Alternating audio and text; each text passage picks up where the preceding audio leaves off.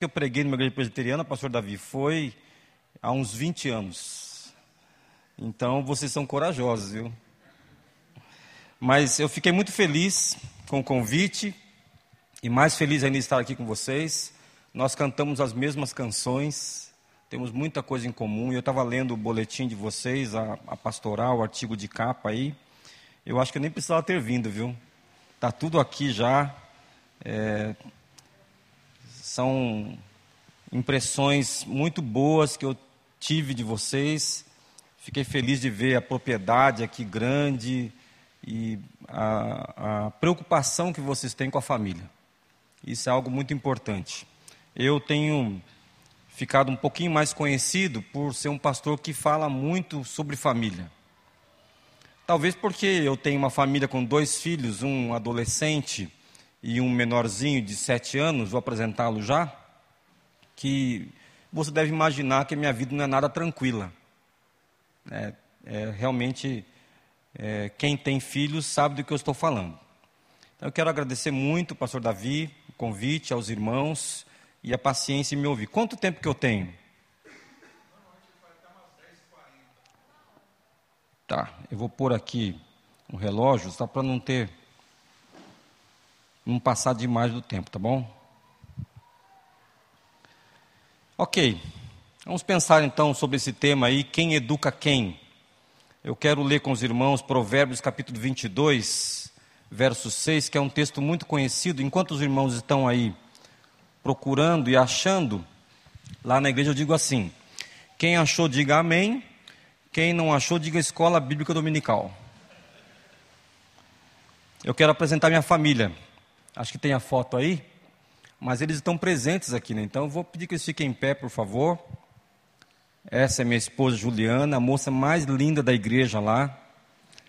A, aqui à minha esquerda o Leonel, meu filho adolescente, e o Guilherme, acho que foi, foi com as crianças, né? O Guilherme veio para desafiar a nossa vida, o nosso furacãozinho. E eu fico feliz de, de poder estar com a família junto com os irmãos aqui. Antes de nós lermos ainda, eu quero dizer algumas coisas eu acredito que hoje vou falar algumas coisas muito relevantes para todos nós. Acredito de verdade que é essencial nós conversarmos sobre esse tema. E eu quero adiantar já que eu estou falando aqui como paciente, não como médico. Como alguém que está vivendo agora algumas lutas é, na criação dos filhos. Eu tenho dois filhos, nós estamos na fila da adoção, para o terceiro menino. E acredito que as coisas vão ficar mais difíceis ainda. Até depois no final eu quero ter a oportunidade de falar um pouquinho sobre isso. Então eu falo como alguém que está aprendendo, acredito que é o seu caso também. Então você não deve pensar que a minha vida é fácil ou tranquila. Pelo contrário, ela tem grandes desafios todos os dias. Uma coisa que eu aprendi é que as pessoas que não têm filhos são as que mais entendem do assunto. E elas fazem questão de dizer isso para você. Você pode prestar atenção no que eu estou dizendo. Então hoje eu quero aqui falar algumas coisas que até são muito duras para nós, mas eu falo tudo com o coração diante de Deus, por amor a vocês, por amor a mim mesmo, a minha família, a todos nós, aos nossos filhos, por temor a Deus, porque a palavra de Deus ela é muito incisiva nessa questão e também trata-se de uma tentativa de contribuir um pouquinho, pelo menos, para a gente corrigir um erro que eu considero um erro histórico da nossa geração de pais, que é o equívoco de colocar os nossos filhos numa posição mais exaltada do que a devida no centro da vida familiar. E nós precisamos, sem dúvida, rever essa questão. Eu quero começar fazendo uma constatação muito séria e dizer o seguinte: apesar de nós sermos cristãos, apesar de nós termos a palavra de Deus, e eu sei da seriedade de vocês com a palavra de Deus, a verdade é que nós não estamos nada bem quando o assunto é família. Nós estamos na igreja, nós estamos aqui ouvindo constantemente sobre o assunto, aprendendo, mas ainda assim temos muitas dificuldades dentro das nossas casas ou não. Temos grandes lutas. Nós não nos entendemos tão bem assim, e nós estamos com sérios problemas quando o assunto é a relação entre pais e filhos. E a verdade é que em muitos lares o mundo tem vencido a batalha e nós estamos vendo hoje pais e filhos cada vez mais distantes, amargurados, machucados, inseguros, com medo. Mas a palavra de Deus tem uma direção para nós. Eu vou pedir que alguém leia para nós o texto, Provérbios capítulo 22, verso 6. Quem pode ler para nós? Ensina a criança no caminho em que deve andar, e ainda quando for velho, não se desviará dele. Ok, obrigado, irmão. Que versão que é a sua? Revista atualizada. Alguém tem na NVI? Por favor.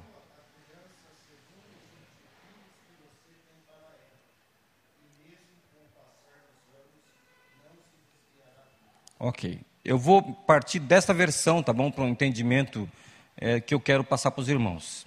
Eu quero explicar um pouquinho esse versículo, que é um versículo tão conhecido de todos nós. Primeiro, eu quero dizer, pode passar, por favor, que esse versículo é um provérbio não é uma promessa. É diferente. Quando a gente estuda o livro de Provérbios, a gente deve lembrar de, dessa informação.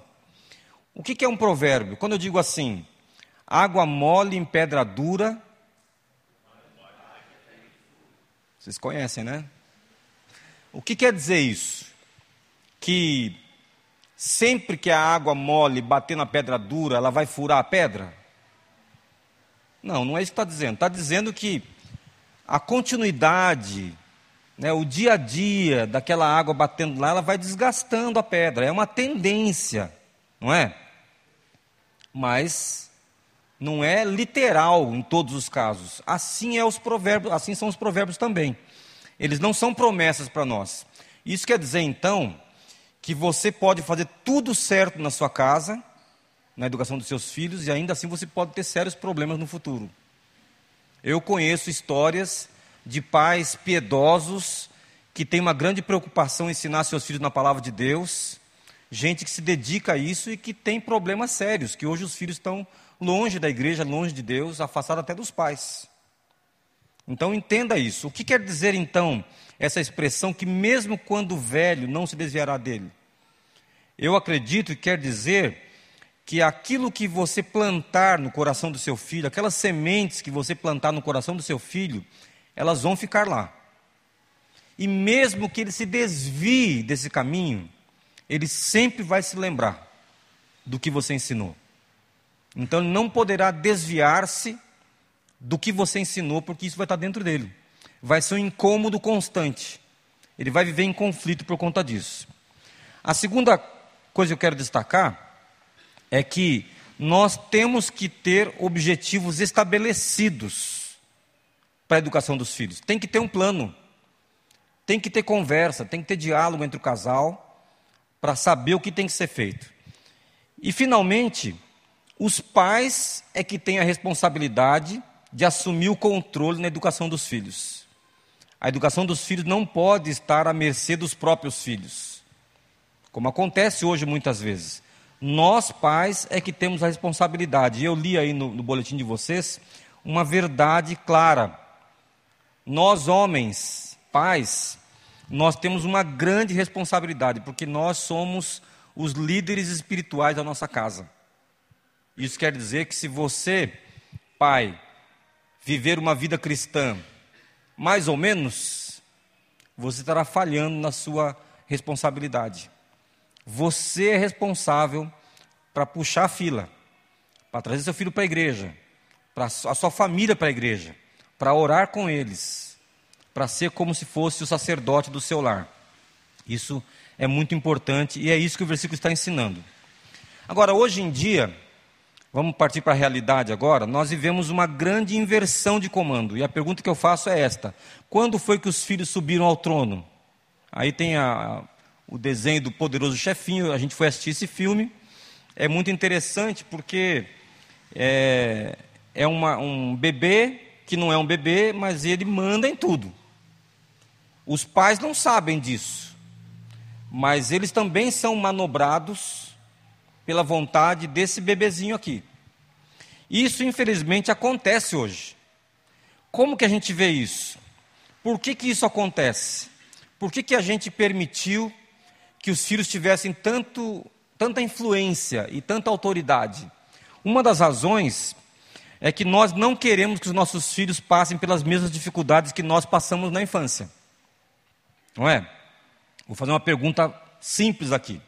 Quem aqui tem certeza absoluta de que os seus filhos hoje têm uma vida muito melhor do que a sua, na sua infância?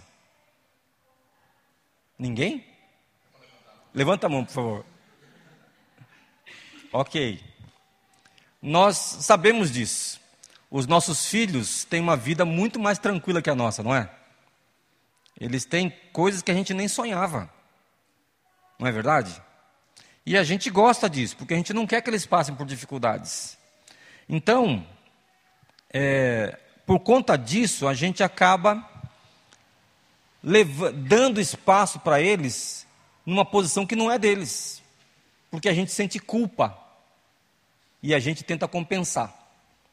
Eu me lembrei que uma vez é, eu estava no carro, estávamos eu, o meu filho, o Leonel, que está ali, ele, acho que nem vai lembrar disso talvez, a minha sobrinha, da, uma, um ano mais velha que ele, e eu estava conversando com ele sobre um caso que eu vi é, na TV, de uma família americana que achou no quintal da sua casa alguns baldes com moedas de ouro.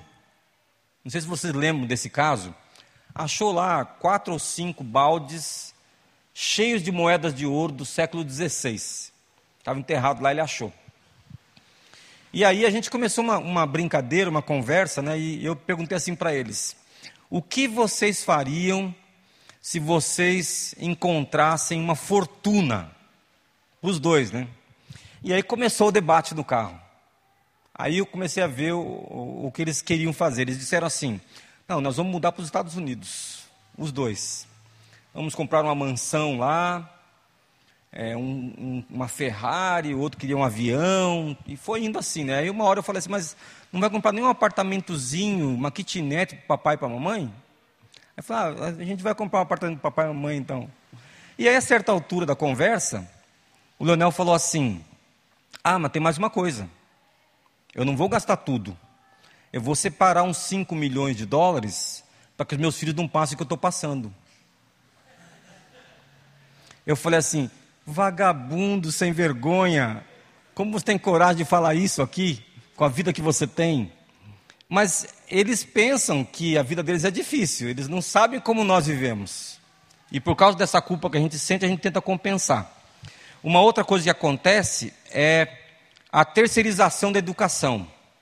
Hoje nós passamos essa responsabilidade para a escola, para a TV, para os eletrônicos, quem tem mais condição para uma babá. Mas eu quero dizer algumas coisas para os irmãos sobre isso. Primeiro, que a escola hoje é uma desgraça. Olha, preste atenção: os meus filhos estudam numa escola confessional. Estudo lá no Colégio Piracicabano, que é uma escola ligada à igreja metodista. Então, os princípios, os conceitos eram para ser totalmente cristãos, mas não, não é bem assim. Não é bem assim. Nós temos professores lá que são ateus, que estão ensinando algumas coisas que não é o que a gente crê. E eu fico pensando, imaginando o que, que acontece numa escola que não é confessional. A mesma coisa. A luta é a mesma. Hoje as escolas pensam que a tarefa de educar nossos filhos é delas, mas não é delas, é nossa. Eu me lembrei que uma vez nós tivemos uma reunião, ainda o Leonel era bem pequenininho na escola, ainda no pré-primário. Nós tivemos uma reunião com a psicóloga da escola, todos os pais lá e ela falando sobre o problema das crianças morderem umas às outras. E de vez em quando Leonel vinha com uma marca de mordida na mão. E a gente nunca fez uma tempestade por causa disso. Mas ela falou assim: é, nós então, é, quando a criança for mordida, você vai saber. E a gente vai trabalhar isso. E aí eu perguntei assim: mas e quando o meu filho morder, eu vou saber? Ela falou assim: não, porque depois é, que já passou algum tempo, vai ficar estranho você chamar a atenção do seu filho. Então a gente resolve isso aqui. Eu falei: não, não, não, não, não. Eu faço questão de saber. Porque quem educa meu filho sou eu, não é a escola. Então, naquele tempo, a gente já tinha esse conflito. É, se não bastasse isso, nós pais, nós temos uma vida estressante. A nossa rotina diária é muito difícil. Todo mundo está trabalhando demais. Todo mundo. E isso faz com que nós cheguemos cansados em casa. E aí, se você tem um filho pequeno, ou um filho adolescente, ou um filho jovem, você chega cansado em casa. E você não tem mais a mesma disposição para sentar com seu filho, para brincar com seu filho, para gastar um tempo com ele, e acaba então preferindo que ele fique vendo um vídeo ou jogando alguma coisa, enfim, fazendo outra coisa que são um, uma espécie de escape. Nós temos também o problema muito moderno do nosso tempo que as mães hoje, muitas delas trabalham fora. Nós temos esse caso aqui, quem, quem é mãe aqui que tem jornada dupla? Trabalha fora e em casa. Só irmã, vou orar pela irmã, viu, que não é fácil. Sabe que eu vi uma estatística, pastor, que uma mulher que trabalha em casa apenas, ela anda 14 quilômetros por dia, dentro de casa. Já imaginou? Então, alguns maridos dizem que a mulher não trabalha. Isso é um pecado mortal, viu? Se você falar isso para sua esposa, você vai dormir fora hoje. Mas esse novo problema acarretou uma série de consequências. Porque agora as crianças passam quase que o dia inteiro com outras pessoas e não com os pais. Nem com a mãe, nem com o pai. E isso, claro, traz muitas consequências ruins. Olha, irmão, se tem uma coisa da qual eu me arrependo também, é de ter dado eletrônicos aos meus filhos muito cedo. O meu filho de sete anos já é um viciado. É, é uma palavra forte, não é? Mas esse negócio engole a gente. E a gente tem muitas dificuldades. De uns tempos para cá, a gente proibiu que ele use o celular. Ele não tem celular, mas ele pega o da mãe ou um tablet que a gente comprou lá para ele, um infantil, que, gente, que ele use isso na igreja, no culto. Mas mesmo aqui, na hora de tirar dele hoje, não foi fácil. Não é fácil isso. Mas isso aí tem feito mais mal do que bem para os nossos filhos. Uma outra questão que eu percebo é que os nossos filhos hoje são criados para liderar e não para servir. Lá em Piracicaba, eu conheci o programa de estudos do Colégio Anglo e eles têm lá um, um projeto chamado O Líder em Você. E o que, que eles estão ensinando para as crianças? Desde o da prim, primeiro ano, estão ensinando que eles são líderes. Agora, um dia, eu e a Juliana fomos chamados na escola por, pelas professoras do Guilherme, o menorzinho. E aí elas falaram assim: então a gente percebeu que o Guilherme, ele é muito líder, né? Eu falei assim: você está falando que ele é mandão, né? E é diferente de ser líder. Ele é mandão. Ele acha que pode mandar em todo mundo, não é isso que você está dizendo? Ela falou: é, então é isso mesmo. Mas o que aconteceu? Ela falou assim: é que a gente chega aqui na, na classe e a gente faz a roda da conversa para discutir a rotina do dia. Então, as crianças sentam em roda, mas o Guilherme fica em pé e fala assim: todo mundo sentado. E aí, a gente acha engraçado agora, né? Mas deixa ele crescer, para ver se isso vai ficar engraçado mais tarde. Então, a gente pode até achar engraçado longe deles, mas a gente não pode deixar isso continuar assim, porque isso vai trazer problemas para nós. Um outro problema que eu percebo em relação a isso é a filholatria. Acho que isso não acontece aqui, só lá em Piracicaba, na igreja lá. O que é a filholatria? É nós colocarmos os filhos no centro da família.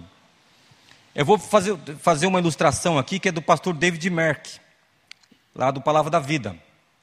Eu vou pedir que o pastor Davi venha aqui E vou chamar. Sua esposa está aqui hoje? Então eu vou chamar uma outra irmã, qualquer. Pode ser. Você vai representar a esposa dele, só uma representação, tá bom? Então fiquem aqui. Meu marido está lá atrás. Quer vir aqui no lugar do pastor? Olha eu causando problema aqui. Pode vir, irmão, pode vir. Agora vem. Pode vir, irmão, por favor. Melhor assim, vai que depois eu nunca mais vou ser chamado aqui na igreja. Chama Daniel. Daniel. Então fiquem aqui, por favor, de mãos dadas. É, eu ia, ia ter que pular essa fase das mãos dadas. Fica mãos dadas melhor agora. Agora eu vou chamar o seu primeiro filho, tá bom? Vocês tiveram um filho, então vem cá, pastor, agora.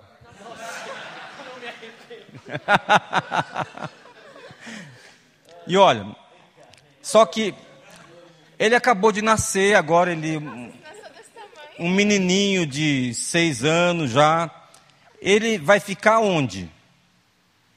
No meio do papai e da mamãe. Dá a mãozinha aí. Tá bom? Fica aí. Vou chamar mais um, uma, uma irmã agora. Ah, tá. Já falta outro filhinho. Não, pode vir. Vem outro filhinho aqui primeiro, irmão, por favor. Já pra manter o padrão da família, É. né? Família grande.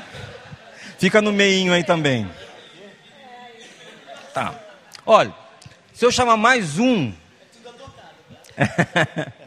chamar mais um, o que, que vai acontecer com o casal? Eles estão se afastando, né? Aí vai chegar o tempo do ninho vazio. E aí então os filhos vão embora, vão casar, fica aí vocês. E olha a distância que ficou entre eles. Então, obrigado, pode sentar. já. Depois vocês pensam seriamente na adoção, hein? Vai chegar o tempo que isso vai acontecer. E isso acontece, irmãos, porque a gente dá aos filhos uma posição que não é deles. Os filhos não estão no centro da família. A esposa dá prioridade ao marido e o marido dá prioridade à esposa. A rotina da família, ela é decidida principalmente pelas necessidades e vontades do casal. Mas o que acontece hoje? É, o que acontece é que a gente faz toda a vontade dos filhos. Eles estão no centro da casa. Eles são os reis da casa. E vai chegar o dia em que isso vai trazer uma grande dificuldade. As crianças pequenas hoje, elas é que decidem o que vão comer. Era assim no seu tempo? Você podia falar, não gosto disso? Se falasse, agora que você vai comer, não é? Eu me lembro de uma história, até o contrário disso, que o menino falou assim: Eu quero comer pêssego. Era uma, a, a família, a mãe abriu uma lata de pêssego, e o menino queria comer, comer, comer. Ela falou assim: Ah, você quer comer? Então agora você vai comer tudo. E ele quase vomitou pêssego aquele dia, né? Mas hoje em dia não é assim. Eles decidem o que eles querem investir, os passeios são em função deles, tudo é em função dos filhos. E nós teremos problemas. Se não bastasse isso, falando da filolatria ainda, nós não perdemos nenhuma apresentação deles na escola. Como será que eles se sentem, né? Você já viu as formaturas hoje em dia? Tem formatura de pré-primário. Esse ano teve a formatura do nono ano do Leonel. Eu falei assim: está se formando em quê? Que formatura é essa? Nós só aceitamos porque era barato. E depois a gente fica até emocionado lá, né? Mas na verdade não está se formando em nada.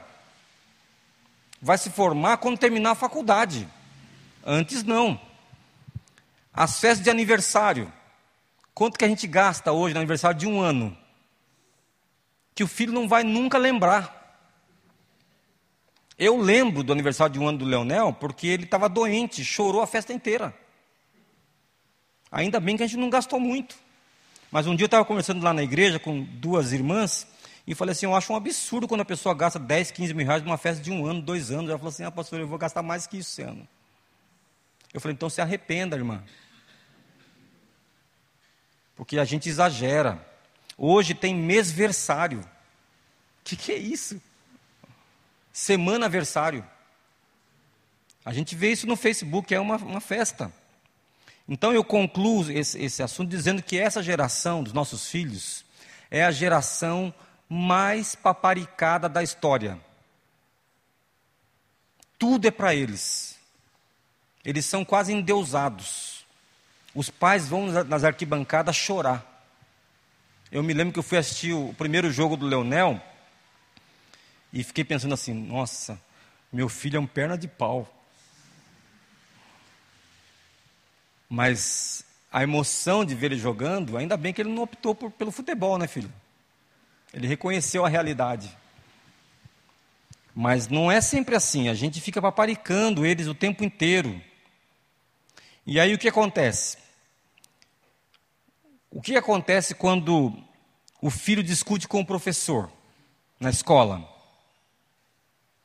A gente vai lá, a gente não, né? Alguns vão lá e dão uma bronca em quem? No professor.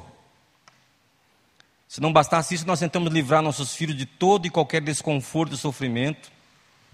Então tem gente, por exemplo, que fala assim: "Ah, eu não vou acordar meu filho para ir agora de manhã na igreja, porque tadinho, tá um pouquinho frio, tá chovendo, e é o único dia que ele tem para descansar, tadinho".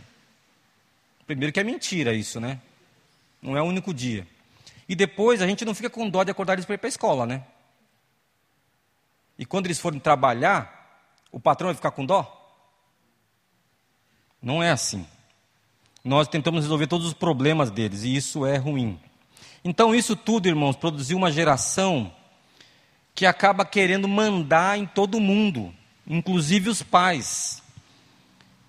E nós permitimos que eles comandem a casa. Agora, qual é o princípio bíblico que nós lemos? o princípio bíblico é filhos submissos aos pais e os pais educando os filhos no caminho do Senhor.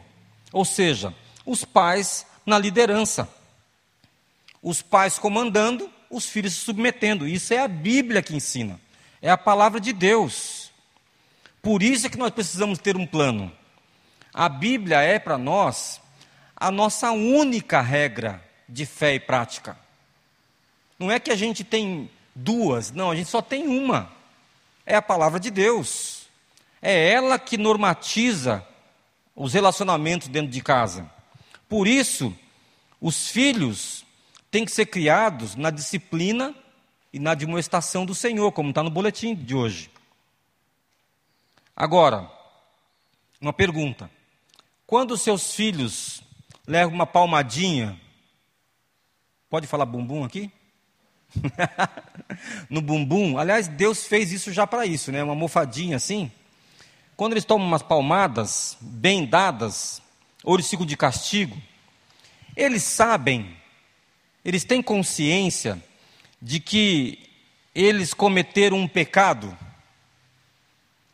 e por isso estão sendo disciplinados? Que eles cometeram uma ofensa contra Deus? Depois você os conduz ao arrependimento? Eles sabem que você os disciplinou por obediência a Deus, e que, aliás, quando você não disciplina, é você quem peca, porque é isso que a Bíblia ensina.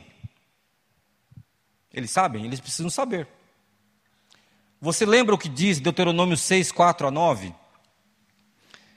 É um texto que fala que a gente deve ensinar nossos filhos as palavras de Deus com persistência, andando pelo caminho, assentado, deve fazer um sinal na testa, nos braços, nos umbrais das portas. O que, que esse, esse texto está dizendo para nós? Que a educação dos nossos filhos, o ensino bíblico para eles, deve ser feito com persistência, com intensidade, com disciplina, ou seja, com constância, diariamente, criando e aproveitando as oportunidades, o que a igreja oferece para contribuir também, e que a gente faça isso todos os dias. Então, como nós temos alguns filhos aqui hoje, eu quero dar alguns conselhos diretamente aos filhos. Quem aqui não é pai ainda? Pode levantar a mão. Ok, então vocês são filhos. Primeiro conselho para vocês: tirem da cabeça essa ideia de que vocês são especiais. Nós somos especiais para Deus. Mas aqui no mundo, a gente está muito na média, irmãos. Muito na média.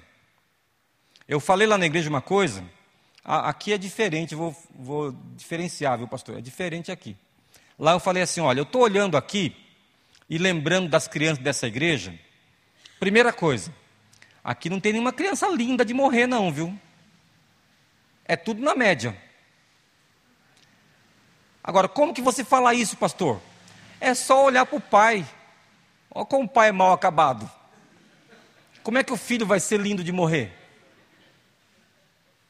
Agora, é claro que as crianças são bonitas, gente. Mas não tem nenhum, no meu tempo era quem? Alain Delon, um galã. E se tiver uma criança muito linda assim, pode ter, eu acredito que vai ser mais difícil para essa criança enfrentar a vida. Porque ela, vai, ela tem um ingrediente a mais para se achar. E isso é uma dificuldade também. Então, filhos, vocês não são mais especiais do que todo mundo. Não são. Aí fora, tem tanta gente como vocês, inteligente, capaz, e até mais até mais. Então nós estamos na média. O que isso quer dizer? Que você precisa se esforçar muito, precisa meter a cara nos livros, estudar para valer e procurar assumir responsabilidades a cada dia, porque senão você não vai ter sucesso na vida.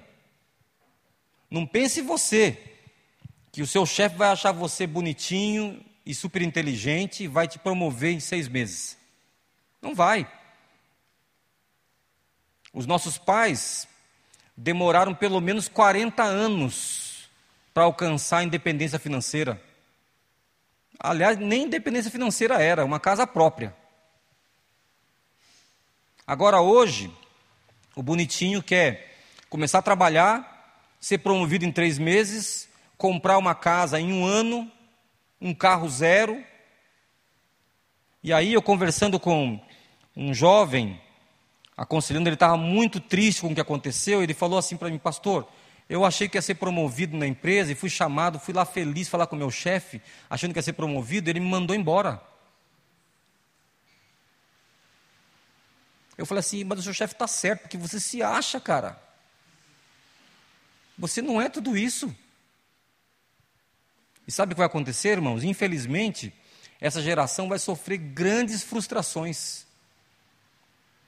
E dentro de alguns anos, o índice de suicídio nessa geração vai ser altíssimo. Porque eles não suportam a frustração. Eles se acham. Eles acham que podem tudo. Então, vocês não são lindos e maravilhosos como vocês pensam. O mundo não vai paparicar vocês como papai e mamãe fazem. Então, cuidado com isso. Mais conselhos práticos para os filhos: honrem seus pais. Isso é bíblico. É o primeiro mandamento com promessa. Se você quer viver uma vida abençoada e longa, honre seus pais. O que quer dizer isso? Obediência, respeito, é, falar do pai e da mãe sempre com respeito, sem fazer piadinhas e tudo mais. Dois, valorizem a escola. Estudem.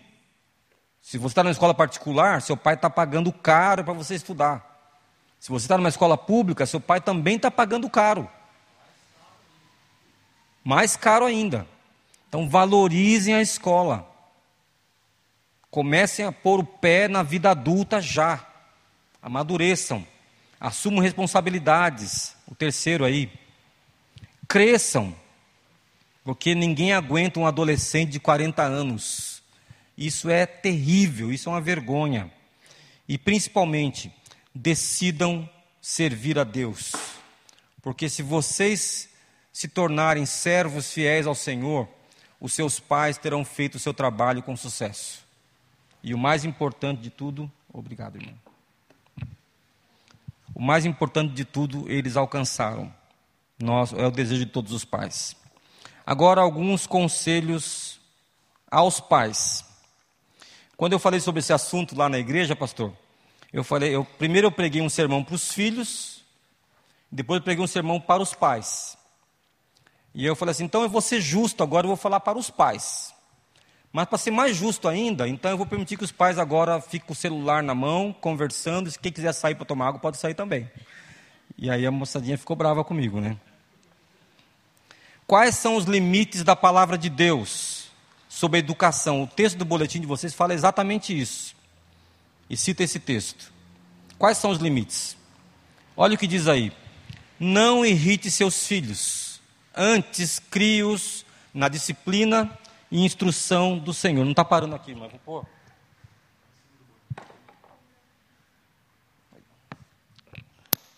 Antes crie-os na disciplina e instrução do Senhor.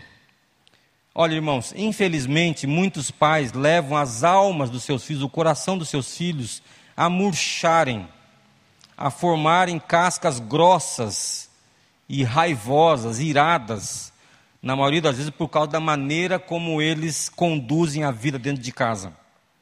Mas uma observação interessante, olhando para esse texto, é que a ênfase da exortação do apóstolo Paulo aos pais não está no exercício da sua autoridade, mas em aprender a contê-la. Porque nós, pais, nós temos a tendência de sermos autoritários. E é diferente de, de exercer autoridade. Então, o que é não irritar os filhos? Olha, é tudo que produz um sentimento ruim, raiva, amargura, ressentimento. É, que disciplina é essa? É claro que se trata da disciplina segundo a palavra de Deus. Então não é segundo os padrões do mundo, e aqui há um contraste muito forte entre a lei romana e a palavra de Deus, porque a lei romana ela permitia aos pais poder absoluto sobre seus filhos.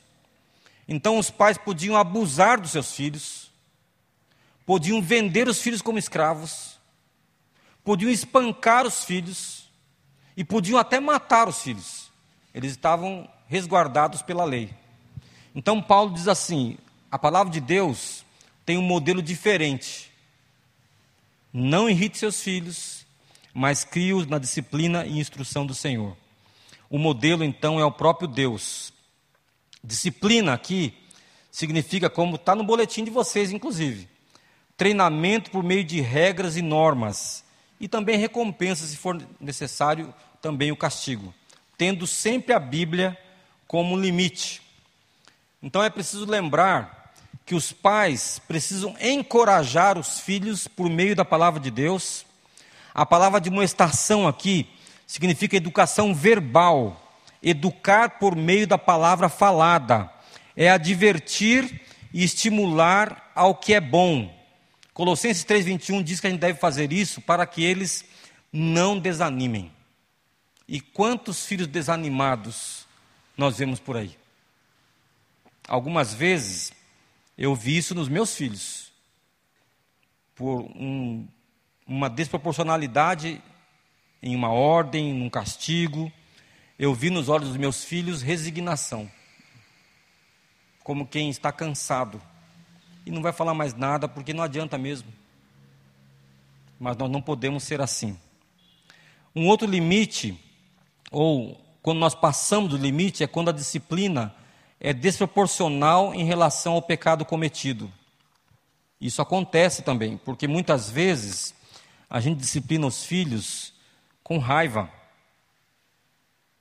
E isso é muito ruim.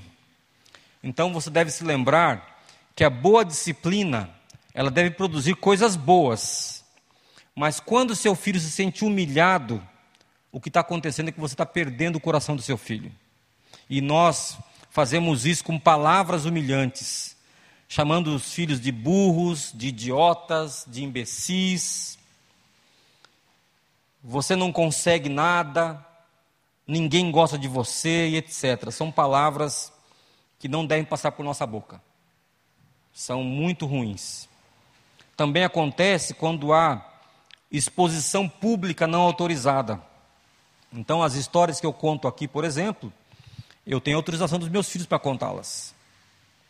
Há algumas histórias que eu falo, não, pai, isso eu não quero que, que conte. E eles têm essa autoridade, porque a história é deles. Eu não posso expô-los publicamente sem que eles saibam.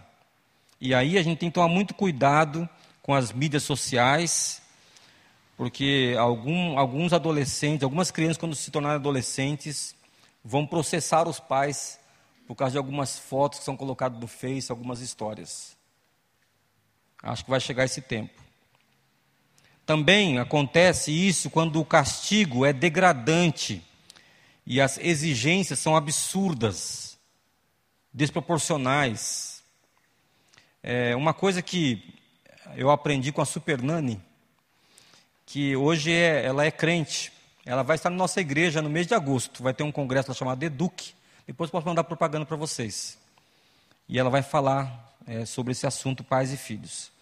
E ela tem uma regra lá, que é a seguinte: o castigo, o tempo do castigo, é de acordo com a idade da criança. Então, no meu caso, eu tenho um filho de sete anos, ele vai ficar sete minutos no castigo. Você pode achar que é pouco, né? Mas para um menininho agitado como é meu filho, sete minutos é uma eternidade. E cada vez que ele resmunga é um minuto a mais. Então, às vezes, vai bastante tempo. Né? E porque uma vez ele aprontou alguma coisa lá e eu deixei ele o dia inteiro de castigo, a tarde inteira de castigo. E ele dormiu no castigo. E aí, quando eu passava ali pelo corredor, olhava ele na cama, deitado lá sem nada, sem fazer nada, dormindo no meio do dia, o meu coração de pai se esfacelou, irmãos. Eu percebi que era desproporcional. Então, quando isso acontece, nós passamos dos limites. Isso leva os filhos a desanimar, e a Bíblia é muito clara: pais, não irritem seus filhos para que eles não desanimem. Colossenses 3:21. Então, os castigos devem ficar entre vocês e eles. Quando chegar alguém na sua casa, você não precisa contar tudo o que eles fazem na frente deles, levar os filhos a passar vergonha, Normalmente, normalmente isso produz revolta, não arrependimento. Uma outra situação em que se passa dos limites na educação dos filhos é quando nós não ouvimos o que eles têm a dizer. Olha, aí a nossa geração, eu tenho quase 50 anos, vou fazer 50 anos no ano que vem. Não parece, né? Parece mais, né? É, a nossa geração, nós somos educados e acostumados a dizer assim: é porque sim e acabou. Não é? Porque sim. E acredito então que a gente precisa aprender muito sobre isso, porque os nossos filhos são diferentes de como nós éramos. Eles têm tanta informação que às vezes eles usam um argumento que destrói o nosso argumento. E o que a gente não quer é isso. A gente não quer, é porque a gente não gosta disso, que eles vençam na argumentação. Mas a verdade é que algumas vezes eles têm argumentos. E aí, tudo aquilo que a gente está fazendo, aquela, aquela preparação para a disciplina, vai começar o castigo, vai perder alguma coisa, perde o sentido. Porque ele tem razão. E eu estou errado. E isso a gente não gosta porque a gente acha que isso fere a nossa autoridade dentro de casa. Mas não é verdade. A verdade é que isso muitas vezes muda o veredicto. E, na pior das hipóteses, faz com que você se acalme antes de aplicar o castigo, o que vai ajudar você a ser mais justo e equilibrado. Vai aplicar o castigo na medida certa. Então, crianças, adolescentes e jovens, eles querem ser ouvidos. Uma frase que eu ouço lá em casa, de vez em quando, que eu estou me acostumando mais já a isso, é a seguinte: posso falar, pai? Eu estou lá falando, falando, falando, pai, posso falar? E aí eu tenho que respirar fundo e falar: pode, filho. E quando ele começa a falar, eu quero interromper. Ele fala: posso falar, pai? E eu tenho que deixar ele falar. Então, converse, diga por que você está aplicando, disciplinando aquela disciplina. Fale que você está fazendo em obediência a Deus, faça na medida certa, porque sim não é resposta mesmo. Nem sempre a gente consegue colocar isso em prática, é verdade, porque algumas vezes a gente está morrendo de raiva, não é? Na hora que o moleque apronta, a vontade que dá de bater onde pegar, não é? Um dia, uma irmã da igreja, a Roberta, você conhece? A Roberta, esposa do pastor Gustavo? Ela foi do PV também. É, são os pais dos Kemmerer. Gustavo, Davi, Bia, né? A Roberta é, entrou chorando no gabinete do pastor Josimar, tem mais, mais dois pastores lá, e falou assim: Ah, pastor, eu cometi um pecado muito grave. O que, que você fez? E ela chorando falou assim: Eu joguei um tênis na cabeça do meu filho. Aí o pastor falou assim: Mas você acertou? Acertei. Então não é pecado, porque pecado é errar o alvo. Mas quando a gente está com raiva, a gente faz algumas coisas assim. Então, conversar ajuda a acalmar o coração também e aplicar a disciplina na medida certa. Ouça seu filho. Eu tenho aprendido isso com os meus filhos dia a dia. Preciso aprender mais ainda, né, filho? Mas estou no caminho. Graças a Deus. Mais uma vez que a gente passa dos limites, quando há incoerência entre o que se exige e o que se vive. Olha, irmãos, isso é algo que irrita qualquer pessoa. Nossos filhos não são diferentes. Então precisamos ser exemplo para os nossos filhos. Faça o que eu falo e não faça o que eu faço, não funciona para levar o coração dos nossos filhos até Deus, porque eles se sentirão injustiçados e perdidos. Eles não vão entender, vão ficar confusos. Eu não estou dizendo aqui que os seus pecados na juventude, na adolescência, impedem que você discipline seus filhos hoje. Não, não é isso. Então, se você é, era desobediente, agora você não pode disciplinar seus filhos quando eles desobedecem? É claro que pode. Inclusive, você pode usar a sua história como exemplo do que não se deve fazer. E dizer assim, filho, você não precisa repetir os erros que eu cometi. É uma coisa boa. Você não precisa sofrer o que eu sofri. Então eu passei por isso e vi, vejo hoje que era muito errado. Então você não pode ser assim. Então, é, conte, abra sua vida para eles, mas procure ser exemplo em tudo, porque senão, uma hora ou outra, o seu filho vai jogar isso na sua cara e você vai perder a autoridade. É para parar já? Tá bom, dez minutos. Então, seja exemplo. A palavra convence, o exemplo arrasta, alguém já disse. O seu pior legado é você deixar aos seus filhos o exemplo de uma vida cristã mais ou menos.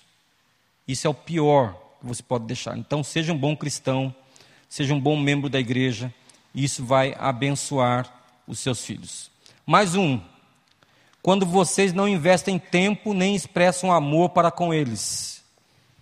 Quando os pais não gastam tempo com os filhos, os filhos recebem a mensagem de que não são importantes para os seus pais. E aí, quando eles se tornarem adolescentes e jovens, eles vão questionar se você tem agora autoridade sobre eles, o direito de exercer autoridade sobre eles. Eles vão jogar isso na sua cara. Ah, agora você está interessado em mim? Como já ouvi muitas vezes filhos falando aos pais. A grande questão é que precisamos ganhar o coração dos filhos, como fala Malaquias capítulo 4, 6 o coração dos filhos convertido aos pais, o coração dos pais convertido aos filhos, para que não chegue o dia em que nossos filhos não nos ouçam mais. Nós precisamos ganhar o coração dos filhos. Então, amor verdadeiro, prático, interessado, é o que legitima o uso da disciplina. Faça tudo com amor, inclusive, principalmente, a disciplina dos seus filhos. É fácil? Não é fácil, mas é o que a palavra de Deus nos aconselha. Mais um limite a verdade, o último. Quando falta disciplina bíblica, quando nós pecamos aqui, nós temos um sério problema. Os filhos precisam de disciplina, da disciplina da palavra de Deus, e inconscientemente até eles imploram por ela. Os filhos pedem limites. Filhos que não possuem limites ficam confusos, não sabem tomar decisões. Filhos de pais permissivos demais recebem a mensagem que seus pais não se importam com eles. Tem um, um, vídeo que circula pela internet há algum tempo, já do pastor Cláudio Duarte, que ele conta a história de uma menina. Ele foi falar num acampamento de adolescentes, e estava lá 200 adolescentes. Na hora do almoço, ele numa mesa separada, olhando aquela turma comendo, né, animada, de repente toca o telefone lá na cozinha. E aí vem alguém de lá e fala assim: Quem é fulana de tal? E aí levanta uma mãozinha lá, então a sua mãe está no telefone. Nessa hora a molecada dá uma vaia. Uh, é, filhinha da mamãe, vai lá, filhinha da mamãe, vê o que a mamãezinha quer e tira o maior barato da cara da menina. E ela levanta e vai lá no telefone. Depois ela volta e fala assim: Pessoal, por favor, aqui, ó. Vocês viram esse vídeo já? Por favor, era minha mãe no telefone, viu? Se ela ligar para mim 200 vezes, eu vou atender as 200 vezes. Ela liga para mim porque ela se preocupa comigo. Se o seu pai e sua mãe não se preocupam, não é problema meu. Aí o pastor Cláudio falou assim: Eu tive vontade de eu agora aplaudir a menina. Eu só não aplaudi porque fiquei com medo, porque a gangue estava lá ainda. Mas os pais precisam demonstrar esse interesse aos filhos, e isso se faz também pelo exercício de uma disciplina bíblica equilibrada. A disciplina bíblica, irmãos, orienta, corrige, instrui, dá um senso de autoestima saudável e produz então adultos responsáveis, servos de Deus. Já a falta na disciplina, ela leva os filhos a crescerem a seu bel prazer. E em muitos casos, os filhos serão expostos à sua própria estultícia, falta de sabedoria. E eles vão se lembrar que você não os ensinou quando era para ter ensinado. Eles não passariam por aquilo se, quando erraram ainda crianças ou adolescentes, tivessem sido disciplinados de acordo com os padrões de amor e firmeza ensinados pela palavra de Deus. Então, nós precisamos nos concentrar em disciplinar nossos filhos de acordo com os padrões de Deus. Qual é a grande lição que fica para nós? Entregue seus filhos a Deus e não confie no que só o Senhor pode fazer. Esse aí é um bilhete que meu filho deixou cair no carro. Ele estava estudando esses versículos e deixou isso cair. E esse dia eu fiquei muito feliz porque vi que meu filho estava aprendendo as preocupações dele em ser mais confiante em Deus vencer as tentações, a preguiça e as palavras torpes. Quando a gente disciplina nos caminhos do Senhor, nós vemos os resultados. É verdade, irmãos, que nós, mesmo fazendo tudo corretamente, eu já falei isso no começo, nós corremos muitos riscos em relação aos nossos filhos no futuro. Mas pense você, se nós não seguirmos o que a palavra de Deus ensina, então, o que, que vai ser? a tragédia está desenhada. Eu tenho três irmãos, dois rapazes, rapazes é uma maneira educada de falar, né? E uma moça. A minha irmã é a mais velha, eu sou o segundo, tem mais dois irmãos mais novos. O meu irmão mais novo, aliás, todos nós fomos criados na igreja. Desde criança, meus pais já eram cristãos, crescemos na, na Igreja Batista em Eldorado, lá no Vale do Ribeira, aqui estado de São Paulo. Uma cidade pequena, uma igreja pequena, mas muito abençoada. Crescemos lá, conhecemos a palavra de Deus lá, decoramos muitos textos da palavra de Deus lá. Lá, os batistas têm um negócio chamado Embaixadores do Rei, que trabalha com pré-adolescentes, juniores, e a gente decorou muitos textos bíblicos nessa época. Nós nos convertemos ainda crianças, Fomos batizados aí numa média de 10, 11, 12 anos, todos os filhos. Mas o meu irmão mais novo, ele se desviou do Senhor, apesar de receber a mesma criação que nós. Ele se desviou do Senhor. Já ontem ele deu testemunho na igreja lá para a juventude. A partir de 12 anos de idade, sem a gente saber. Nas festas em que a família estava reunida, tem muitas pessoas da família que não são cristãs. E começaram a oferecer bebidas alcoólicas para ele. E ele começou a beber, com 12 anos de idade. A gente não sabia disso. Nós só percebemos a seriedade do problema quando ele entrou na faculdade. Aí então ele se tornou um alcoólatra. E o meu irmão ficou 18 anos no alcoolismo. 18 anos, irmãos. Praticamente a sua juventude inteira. Em três, de três anos para cá, três anos e meio para cá, ele está sem beber. Voltou para a igreja e é outra pessoa, graças a Deus. Até mesmo as conversas mudam quando a pessoa se converte. Hoje ele é um, um homem de Deus, trabalhador, ele é advogado, tem seu escritório, conseguiu, com a graça de Deus, a misericórdia de Deus na vida dele, restaurar tanta coisa que estava perdida. Mas o que eu quero dizer para vocês é que nesses 18 anos, mais, mais tempo, mais de 20 anos, o meu pai e principalmente a minha mãe oravam diariamente, sem faltar um dia sequer, pelo meu irmão. Acordavam de madrugada para orar por ele. E nunca desistiram dele e de restaurá-lo. Nunca, nunca desistiram. Até que, graças a Deus, há três anos e meio mais ou menos, ele reconheceu que precisava de ajuda. Nós o encaminhamos para uma clínica.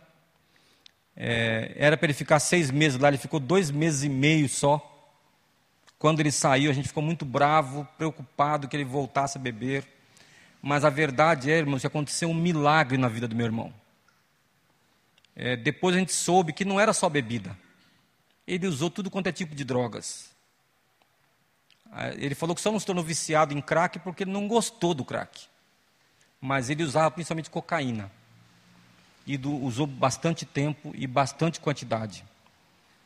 Hoje, ele é um servo de Deus, como eu disse. Ele é advogado. É espantoso para mim que ele não tenha perdido algumas faculdades mentais. Então, quando ele fala das coisas da sua profissão, estou acabando já.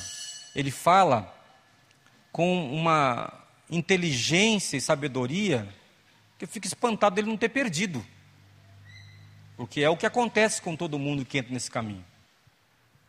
Como eu disse, até as palavras, o comportamento mudou radicalmente. Radicalmente. Ele é outra pessoa hoje. Isso é um milagre. Por que eu estou dizendo isso, irmãos? Porque se você tem filhos pequenos, você não sabe o que vai ser o futuro. Eu morro de medo quando eu penso nos meus filhos. Eu fico preocupadíssimo que eles se desviem no futuro. E lá em casa a gente procura ensinar o que é certo. A gente fala muitas vezes sobre a palavra de Deus. Eu chamo a atenção deles pensando no que a Bíblia ensina a gente carrega eles para a igreja o tempo inteiro. Lá em casa não tem essa coisa de, ah, hoje eu não vou para a igreja. Nunca teve essa opção. Nem para nós, quando éramos crianças, nem para os nossos filhos. Ele já sabe, domingo é dia de igreja. Lá em casa é quinta-feira o culto dos adolescentes, o culto dos adultos, e domingo de manhã e de noite. Então isso para nós é um compromisso sagrado. Mas ainda assim, irmãos, a gente fazendo todo esse esforço diariamente, eu sei que a gente corre riscos. Então, minha palavra para vocês hoje, para encerrar aqui, é que vocês não cessem de confiar em Deus e de orar ao Senhor pelos seus filhos. Consagrem seus filhos a Deus. Orem constantemente por eles e com eles. Ensine a palavra de Deus noite e dia. Mas saiba que eles se tornarem servos de Deus é uma coisa que Deus faz. não nós. Quando você pensa numa cirurgia cardíaca, eu já assisti um vídeo de uma cirurgia cardíaca em que o coração é retirado da pessoa, fica lá do lado, já viram isso? Tira o coração, aí mantém o coração lá irrigado, né? Vão lá molhando com o que precisa lá, mas ele murcha, ele para, fica como se estivesse morto. Então o coração dentro do peito ele fica cheio, né? Quando enche assim, mas lá fora ele fica murcho. E aí então os médicos trabalham no corpo da pessoa, religam artérias, veias, o que precisa, desobstrui o que precisa, e aí coloca o coração de volta. Liga tudo de volta, e o que, que tem que fazer para o coração voltar a bater? Dá um choque, né? E se tudo der certo, o coração volta a bater. E volta a bom, bombear sangue, que vai numa velocidade de mais de 100 km por hora dentro do corpo. É um milagre de Deus. Eu estou contando essa ilustração para dizer que os nossos filhos seguir os caminhos de Deus também é um milagre. Então façam a sua parte, com toda diligência e disciplina, mas não esqueçam que Deus é que faz o milagre. Confiem em Deus, orem por seus filhos, vocês jamais se arrependerão desse trabalho. Amém? Que Deus abençoe muito vocês. Posso fazer uma oração para encerrar aqui? Vamos ficar em pé então, irmãos? Vamos orar. Senhor nosso Deus, tenha misericórdia de nós, pais, ó Deus, e também dos filhos aqui presentes. Nós queremos, ó Deus, fazer a tua vontade, nós queremos obedecer a tua palavra. Nós precisamos que o teu Santo Espírito nos ensine tudo que Jesus nos deixou, a tua palavra diz. Nós precisamos tanto, Pai, porque vivemos dias realmente difíceis. Te peço, ó Deus, portanto, que o Senhor derrame sobre nós toda a sabedoria dos céus, para que os nossos filhos sejam educados nos teus caminhos e que todos os pais aqui presentes tenham a alegria e a bênção de sempre ver os seus filhos nos teus caminhos que aqueles, Pai, que têm filhos que estão longe, que se afastaram do Senhor, às vezes até dos próprios pais, ó Deus, tenha misericórdia desses pais, e tenha misericórdia desses meninos, Pai, que por conta da sua falta de maturidade se desviaram dos teus caminhos. Eu te peço, ó Deus, em nome de Jesus, que a palavra do Senhor que foi plantada nesses corações, volte a fazer sentido para eles. Que o teu Santo Espírito fale poderosamente a essas vidas, ó Deus, e que eles retornem para a tua casa e para os seus pais, para que o nome de Jesus seja engrandecido. Eu te peço, ó Deus, que o Senhor abençoe ricamente o pastor Davi, esta igreja querida, que eles continuem servindo ao Senhor com todo empenho e que sejam muito abençoados, ó Deus. Abençoa as famílias, os filhos, os pais, os avós, que nesta igreja, Pai, sempre as famílias sejam alvo das preocupações pastorais e que assim, Pai, eles sejam sempre orientados segundo a tua palavra. Obrigado por esse dia que o Senhor nos dá, nós te louvamos e oramos em nome de Jesus. Amém. Amém. Pode sentar-se, irmãos. Eu vou pedir que a minha esposa entregue para vocês um texto que eu escrevi há algum tempo que fala sobre a oração por nossos filhos.